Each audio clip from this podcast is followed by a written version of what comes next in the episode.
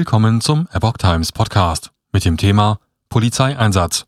Razzia gegen Prepper-Szene in Bayern wegen Plänen für Sabotage. Ein Artikel von Epoch Times vom 30. März 2022.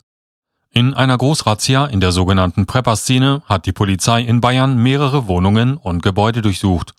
Der Einsatz der rund 290 Beamten richtete sich nach Polizeiangaben von Mittwoch gegen sechs deutsche Männer.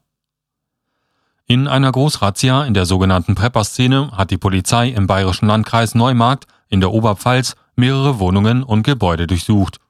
Der Einsatz der rund 290 Beamten, darunter auch Spezialeinheiten, richtete sich nach Polizeiangaben von Mittwoch gegen sechs deutsche Männer.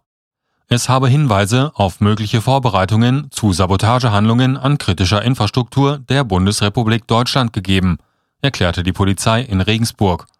Erste Durchsuchungsergebnisse zeigten die bedenkliche Affinität zu Waffen und Verhaltensmuster der Prepper-Szene, erklärte Bayerns Innenminister Joachim Herrmann am Abend.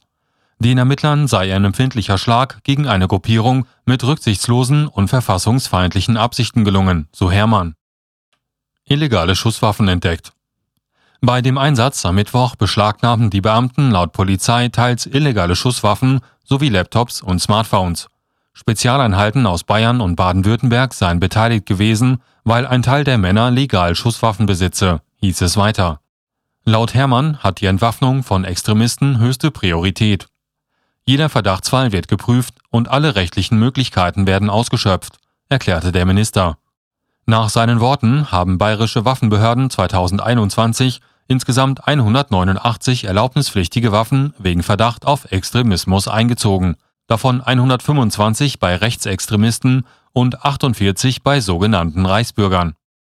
Angehörige der Prepper-Szene bereiten sich auf einen von ihnen erwarteten Zusammenbruch der öffentlichen Ordnung vor, indem sie Gegenstände und Nahrung horten. Dem Staat stehen sie oft ablehnend gegenüber.